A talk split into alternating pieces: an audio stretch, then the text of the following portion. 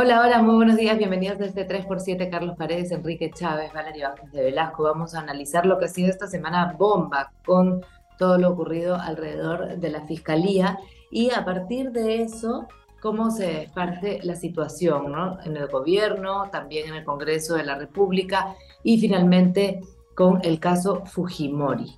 Yo creo que con eso vamos a tener eh, un tiempo largo para poder ver las teorías y, todo lo que se está barajando en torno a esto. Eh, bueno, saltó la bomba de domingo a lunes y eh, comenzaron a salir estas pruebas, estos audios y esa situación que implica directamente a Patricia Benavides, la fiscal de la Nación. ¿Qué es lo que estaba sucediendo en ese momento? Aparentemente ella era una de las personas que eh, podía, a pesar de ciertos cuestionamientos, salvarse ¿no? de, lo que está ocurriendo a nivel corrupción y a nivel este, oscuridad en el gobierno y en la, gestión del Estado. Y sin embargo, todo esto se derrumbó. ¿Qué pasó, Enrique, Carlos? Hay, hay, yo creo, varios niveles en los cuales, o varias capas en las cuales hay que leer esta situación. Primero es el frente interno de la Fiscalía. Recordemos que a Vela lo retiran finalmente un día antes, ¿no? Por el órgano eh, de control que está, valga la redundancia, bajo control de Patricia Benavides. Y lo que se señalaba era que Marita Barreto era la siguiente. Y la fiscal, eh, dando muestra, yo creo, de un pobre criterio y de estar demasiado dominada probablemente por el lado emocional, da un discurso donde acusa a diestra y siniestra de traición. ¿No? Entonces, lo primero que hay es una guerra de poderes dentro de la fiscalía, donde Marita Barreto, que sabíamos ya desde los tiempos del caso de Sada Goray, había chocado con la, con la fiscal de la Nación, eh, saca esta, esta investigación que por supuesto tiene otra capa de lecturas, ¿no? Y, y, el, el, segundo punto ahí es como evidencia la ruptura de Patricia Benavides con el gobierno. Se suponía que según los críticos, la dictadura parlamentaria, como le llaman, tenía un sostén en la alianza no escrita entre Patricia Benavides y Dina Boluarte. Y esta fuga hacia adelante que ella decide denunciando constitucionalmente a, a, Otárola y a Boluarte, pues claro, evidentemente ella dijo, acá la hago linda, repito la de Pedro Castillo y la gente va a estar conmigo. Y no ha sido no ha sido claramente suficiente porque en realidad la investigación y eso también te lleva al tema del círculo interno de, la fiscalía. Me llama la atención que alguien como el señor Villanueva haya sido la mano derecha y la mano izquierda, en este caso, de eh, Patricia Benavides, porque era un hombre que había trabajado en el gobierno de Pedro Castillo. Pasó de Verónica Mendoza a decir que Castillo era una amenaza, a decir que eh, la derecha mercantilista se quería tumbar la nueva constitución de Castillo, es decir, un mercenario político, ¿no? Que parece que había conocido a Benavides en sus épocas eh, como parte de la escuela de la, de la fiscalía, ¿no? O sea, venía ya de, larga data, pero de ahí él, ha estado en el gobierno de Castillo, y ha estado en el gobierno de Castillo este señor al que llaman Conejo, el señor González, que fue jefe de la Dijimín y que supuestamente era una suerte de asesor de inteligencia, ¿no? Para, para Patricia Benavides. Entonces, ahí uno ve, digamos, la, la incoherencia de la señora Benavides para rodearse de quien se ha rodeado y con esto termino, porque si lo que se encuentra y se comprueba es que un intercambio de votos para sancionar a Ábalos por el archivamiento de investigaciones contra los niños, Benavides va frita. El resto tiene mucho color, tiene mucha conspiración, tiene mucha data, pero si se logra comprobar eso, es muy difícil que Benavides pueda de alguna manera subsistir y puede terminar presa. La situación yo creo que tenemos que de alguna forma desmenuzarla porque también tiene muchos apasionamientos, ¿no? Atrás de esto parece que hay grupos de personas que podrían decir, no, todo esto se está armando en contra de Patricia Benavides, todo esto se armó en contra de Somalia Ábalos. Son un poco los dos pilares dentro de la Fiscalía que están haciendo que esta guerra exista y ahí hay verdades de, de, cada, de cada lado, ¿no? Que van saliendo y con sustentos y con, con todas las explicaciones. Al final de cuentas, claro, como siempre, el Perú y toda la estabilidad del país es lo último que importa, ¿no? Antes ocurre todo esto. Quizá podemos, em, decía, desmenuzar la situación desde la llegada de Patricia Benavides para saber qué cosa es lo que ha estado pasando para, para llegar a este punto en el que podría terminar presa, como dices tú, Enrique. Carlos. Sí, yo creo que hay de todo en este caso. Eh, lo primero que me gustaría decir es que Patricia Benavides cumplió una labor efectiva en el caso Castillo, pero creo que cavó su propia tumba blindando a su hermana. Su hermana, una jueza que estaba sindicada como favorecer a una banda de narcotraficantes, y ella hizo movidas dentro del Ministerio Público claramente para blindar a su hermana. Ahí se convirtió en una fiscal de la nación vulnerable porque de inmediato vinieron las denuncias periodísticas y también las denuncias ante el Consejo Nacional de Justicia, ¿no? Eh, dicho esto, creo que si se comprueba lo que se está mostrando a nivel de conversaciones vía WhatsApp o incluso mensajes de audio de este señor Jaime Villanueva Barreto, estaríamos hablando de que los niños de Castillo cambiaron de maestro y se fueron con una maestra, en este caso Patricia Benavides, para canjear sus votos a cambio de blindaje en las investigaciones que se venían eh, dando a nivel de Fiscalía de la Nación. Pero esto, creo yo, ya viéndolo desde un eh, lado más contextual, lo que demuestra es que el sistema de administración de justicia lamentablemente en el Perú ha degradado en sus métodos y esto es producto de una lucha intestina. Coincido con eso con Enrique, porque queda claro que en la fiscalía hay facciones, hay bando y la lucha es por el poder, ¿no?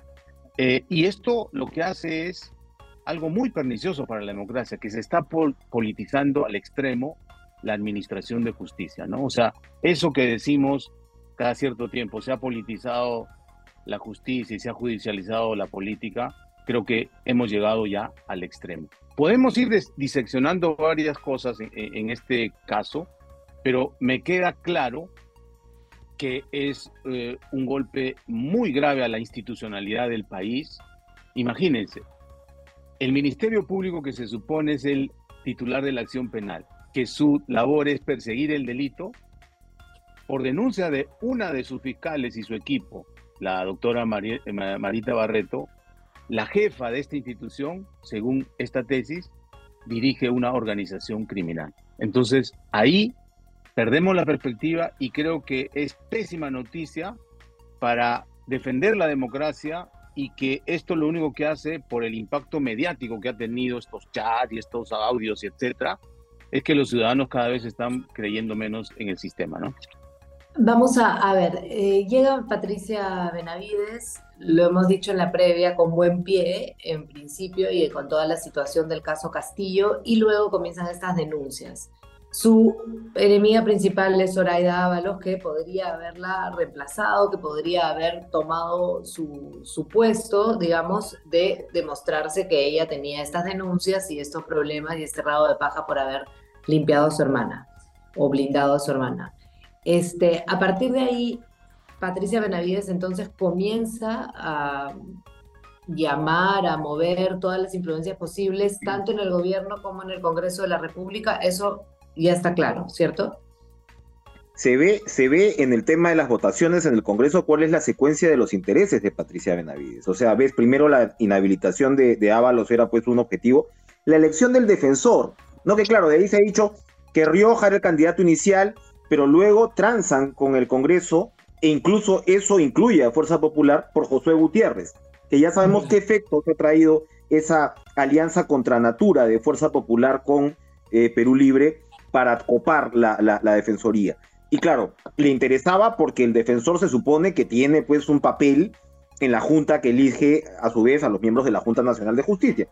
Y por último era el tema de bajarse a la Junta como de lugar, ¿no? Siendo la Junta que la nombró a ella apenas hace un año y medio atrás, ¿no? Entonces, allí tú ves cómo probablemente esa vulnerabilidad a la que se refiere Carlos la hace, ¿no? De alguna manera tener un interés muy fuerte en estas tres elecciones. Y eso probablemente la hace resbalar en el delito. Entonces, tienes ahí una, una secuencia que parte de la vulnerabilidad de la fiscal, pero de ahí tiene, tienes elementos que pueden sonar anecdóticos, pero tienen que ver también con el distanciamiento, por ejemplo, del gobierno. La información que nosotros mantenemos es que cuando se da esta ruptura de este asesor informal que tenía Dina Boluarte, Oscar Nieves, eh, se rompe también una línea de comunicación con la fiscalía, porque Nieves tenía un contacto directo con Marco Guamán, que es el fiscal adjunto supremo, que ha sido mencionado hace algunos minutos, ¿no? Entonces, esto tiene, como digo, una línea de rivalidades, de lucha de poder, de lógica de supervivencia, pero por otro lado se, se van dando pues estas rupturas que te van explicando cómo las relaciones también se van, se van difuminando. Hablaba yo de Villanueva y el papel que puede haber tenido Villanueva, que seguramente, digo yo, ¿no? Le habrá dicho, doctora, ¿no? Aquí hay que salir pues de las de los caviares, ¿no? De la Junta, qué sé yo, y te vas creando toda esta película que termina en el desastre que termina. A eso añádele, como digo, la relación con el propio Ejecutivo y eh, el hecho que la fiscal de la Nación acababa de pedir una ampliación para, la, para la, la investigación sobre las muertes y termina volteándose.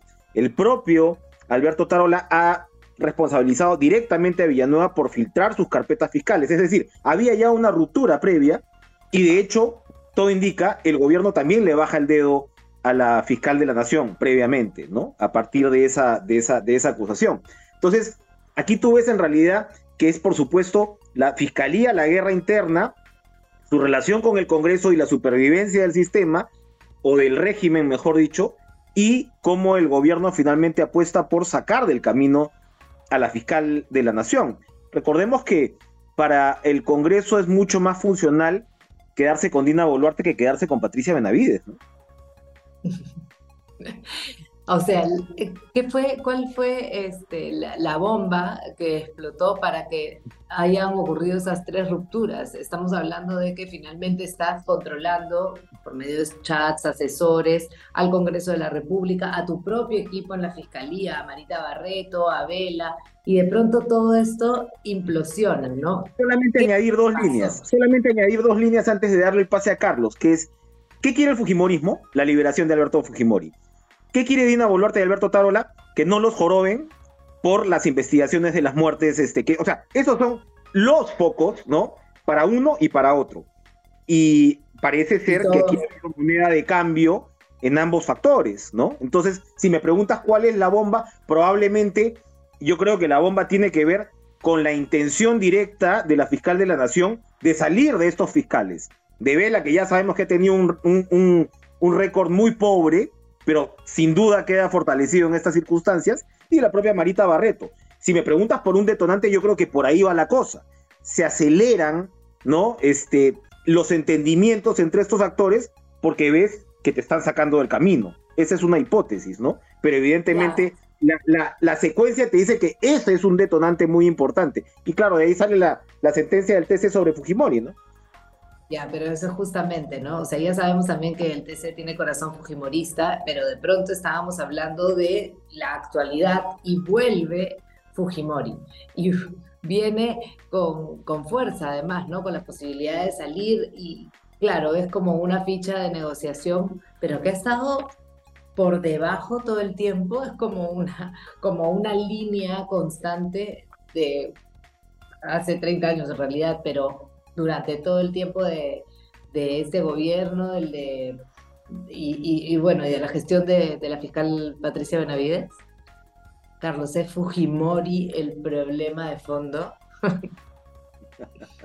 no, hay, hay de todo, pero solamente decir que, claro, ¿qué es lo que implosiona primero al interior del Ministerio Público? Evidentemente la separación de Rafael Vela y también la pérdida de confianza de Benavides a Marita Barreto y quedaba claro que la iba a cambiar. Previamente le hace un guiño, según ha declarado su abogado, le ofrece ser fiscal suprema provisional. Ella no acepta, ¿no?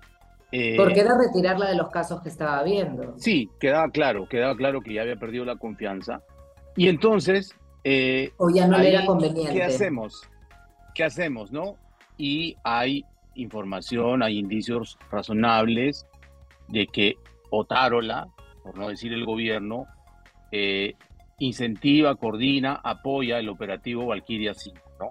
Tanto así que Otárola un día antes o unas horas antes de este operativo se declara a eh, el reportero de Panorama eh, saludos al filósofo. Quedaba clarísimo que se estaba refiriendo a Villanueva y que también... Que esté tranquilo, dice, que esté tranquilo y lo mete en, siguiente, la lo, lo, corrobora con Fernando Vivas en una entrevista, dice, sí, yo tenía información inequívoca que él estaba filtrando mis expedientes. Pero, a ver, yo sí creo, no creo que Patricia Benavides haya organizado este, esta serie de, de complots contra Soraya Ábalos, contra la Junta, eh, ¿no? Y la, el eh, defensor del pueblo eh, para que sea José Gutiérrez. Yo creo que ella se ha montado ya en esos casos, porque si recordamos, la primera denuncia contra Soraya Dávalos la pone la congresista Patricia Chirinos antes de que Patricia Villanueva sea siquiera elegida como fiscal suprema por la Junta mm. Nacional de Justicia. O sea, eso viene de antes.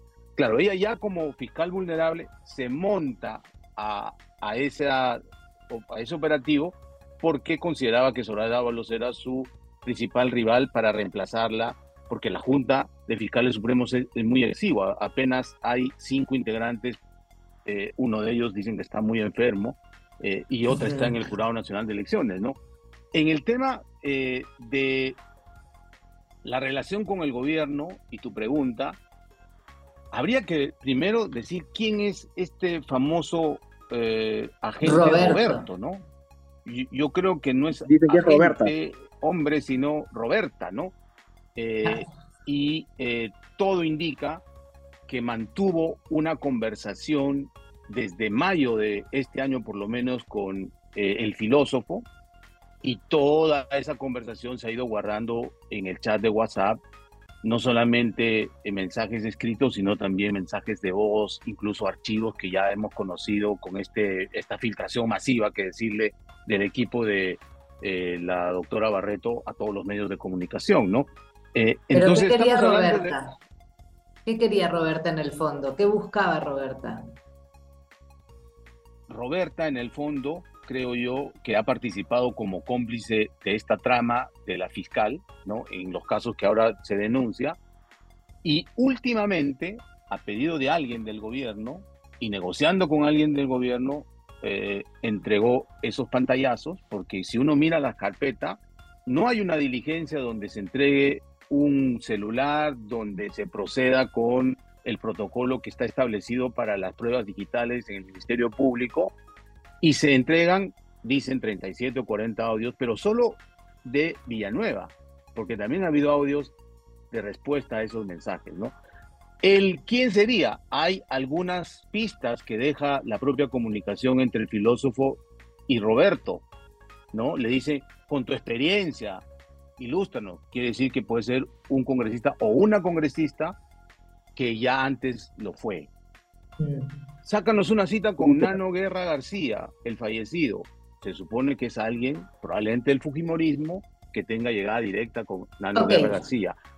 Un, eh, por último, solamente un comunicado del Congreso a alguien que probablemente estuvo en la directiva o muy cerca de ellos, ¿no?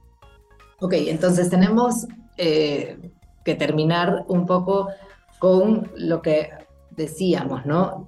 El Fujimorismo aparece, lo hemos dicho al principio, lo hemos dicho al medio, y todavía no entendemos por qué aparece la situación eh, relacionada a, Fujimori. ¿Es una cortina de humo o es parte de la negociación? Pregunta No sé si es una negociación tan fina, pero lo que sí puede hacer el gobierno en estas circunstancias es de alguna manera confirmar el indulto, volverlo a emitir. El propio Manuel Monteagudo, que da un voto singular, señala, ¿no? que se podía pedir ese indulto. En el fondo de la situación con el indulto de Fujimori está el tema de lesa humanidad. El candado que tú tendrías finalmente, más allá de las interpretaciones de lo que sea en la corte y cómo la corte vaya a reaccionar, el candado es que si él fue sentenciado por delitos de lesa humanidad. Y según el constitucionalista Aníbal Quiroga lo ha recordado y otros más, él no fue sentenciado por delitos de lesa humanidad. Hay una mm. mención el propio César San Martín en una sentencia que yo considero ejemplar, histórica, dura, pero finalmente eh, correcta, el propio César San Martín ha señalado que no está sentenciado por lesa humanidad, que se menciona la lesa humanidad, pero ¿qué pasa? El Estatuto de Roma lo suscribe el Perú en el año 2001, casi una década después de los delitos eh, estipulados, cinco años, ¿no? En el caso de, de, algunos de ellos de Barrios Altos, de Cantuta. Y claro, eso habría que ver si es que finalmente podría engarzar con la actitud que va a tener el Ejecutivo frente al indulto. Si bien el TC puede tener ese corazón fujimorista que señalan, el Ejecutivo puede ser muy importante y ahí puede haber una moneda de cambio, ¿no? Evidentemente. Estamos hablando de un hombre de 85 años y el Fujimorismo tiene mucho apuro por llegar a eso. Así que Roberta es probable ¿no? que haya tenido eso en mente de alguna forma, ¿no? sobre todo si se le alcanzó al Ejecutivo ese material. Carlos, para cerrar. Simplemente eh, si uno escucha, por ejemplo, a uno de los tribunos, Gutiérrez Tix en concreto, en declaraciones que ha dado en las últimas horas, queda clarísimo que no es ni el TC ni un juez el que tiene que responder a la Corte Interamericana de Derechos Humanos ante este control de sentencias sobre el caso de la Cantuta, es el Ministerio de Justicia. y cuando uno escucha el relato de Gutiérrez Tixe, queda clarísimo que tiene argumentos para decirle a la Corte su sentencia se ha cumplido como usted lo ha pedido. ¿Por qué? Porque se identificó al responsable, se le sancionó, cumplió la pena. No, claro, por eso es que ahora la Corte dice, ah, pero falta el pago de reparación civil y que pida disculpas o que pida perdón. ¿Se dan cuenta? Y lo que ha hecho el juez de ICA es lavarse las manos a decirle, yo no puedo aplicar esto, TC, si tú quieres darle libertad, fírmalo tú. Entonces, ahí es el punto de inflexión que en las próximas horas o días vamos a ver si es una negociación, si es un pacto o, en todo caso, es una traición. Muy bien. Vamos a volver entonces con un 3x7 cargado seguramente la próxima semana, tratando de eh, llegar a, resolver varias cosas que, que, están en desarrollo. A ver si, si finalmente avanzan estas noticias y entendemos un poco más lo que está sucediendo y quién es Roberto o Roberta. Nos vemos. Chao. Chao, cuídate.